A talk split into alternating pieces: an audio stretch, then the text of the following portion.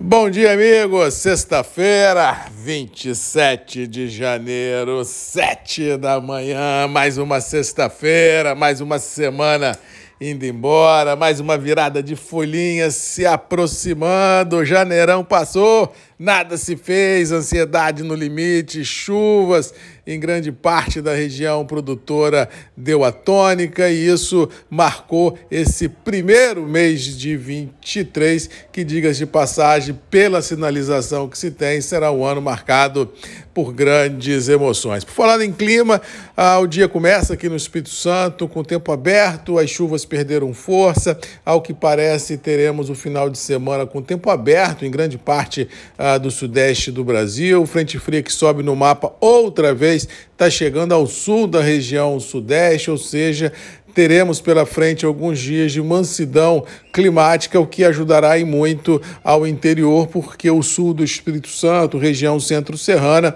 ah, e Caparaó,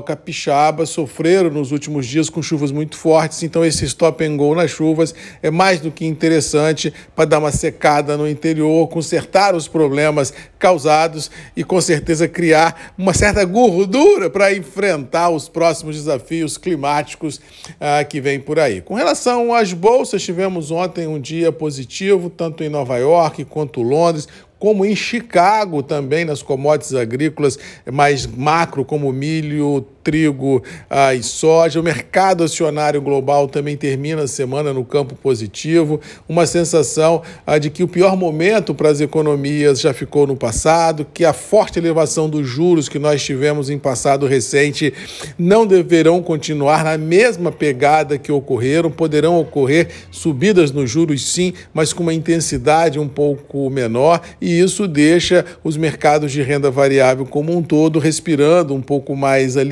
e assim recompras são presenciadas na maioria ah, dos ativos presenciados. Eu apenas continuo muito ah, assim cauteloso e preocupado e acompanhando ao largo esse processo da guerra da Ucrânia com a Rússia, porque eu acho que mais dia menos dias isso vai dar um nó e isso pode comprometer os mercados de renda variável, principalmente financeiros. As commodities agrícolas não tenho medo, acho que os mercados ah, de maneira macro têm força nas próprias pernas para sustentar os atuais intervalos, temos um mundão de bilhões de pessoas por alimentar e isso deixa a nossa atividade, que é uma indústria céu aberto, com suportes interessantes para enfrentar as turbulências climáticas, mas com certeza, como venho falando aqui já há algum tempo, independente se é na via pública ou na via privada, a gente precisa escoar as produções e alimentar esse mundão de Deus. Então, eu acredito que a gente possa vir a ter tempos mais prósperos para as commodities agrícolas como um todo e como o Brasil tem na, no, no agro, no campo, uma força muito grande, é possível que a gente possa ter nos anos à frente a mesma importância, a mesma responsabilidade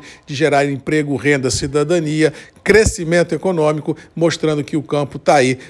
com força suficiente, com determinação suficiente para fazer a diferença. Apenas lembrando que já disse aqui durante a semana, perspectiva para esse ciclo produtivo brasileiro é de níveis acima de 310, 311, 313 milhões de toneladas de grãos, níveis 40 milhões de toneladas acima do que colhemos no último ciclo, e isso faz com que a gente tenha desafios gigantescos, mas por outro lado, um mar de oportunidades para aqueles empreendedores que têm no agro o seu viés. No caso do café, tivemos um dia de preços assim bem fracos, estabilizados dentro do atual intervalo, apesar da bolsa ter subido, a gente teve um dólar que veio namorar os 5, trabalhando ontem a 5,05, 5,06, dificultando a vida um pouco das liquidações internacionais, mas acho ah, que a gente pode ter já encontrado o fundo do poço, a exemplo do que já encontramos nas bolsas internacionais no mercado interno, porque nos atuais níveis não tem muita venda ocorrendo, ou seja, aqueles operadores que porventura venham a precisar de café terão que pagar um pouquinho mais de preço, porque nos níveis indicados a liquidez é muito próxima a zero, ou seja, o que temos visto no mercado é muito mais entrega de vendas ocorridas lá atrás para entrega a janeiro do que vendas novas nos atuais níveis de preço sendo realizadas. Mas no todo, eu continuo a acreditar no agro, continuo a acreditar no café, continuo a acreditar na força do campo